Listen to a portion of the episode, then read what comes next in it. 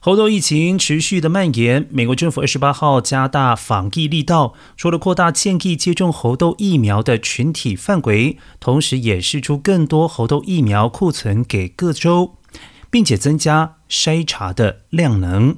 接下来几周，白宫将会提供二十九点六万剂疫苗，其中五点六万剂将立即出货，未来几个月之内还将另外释出一百六十万剂疫苗库存。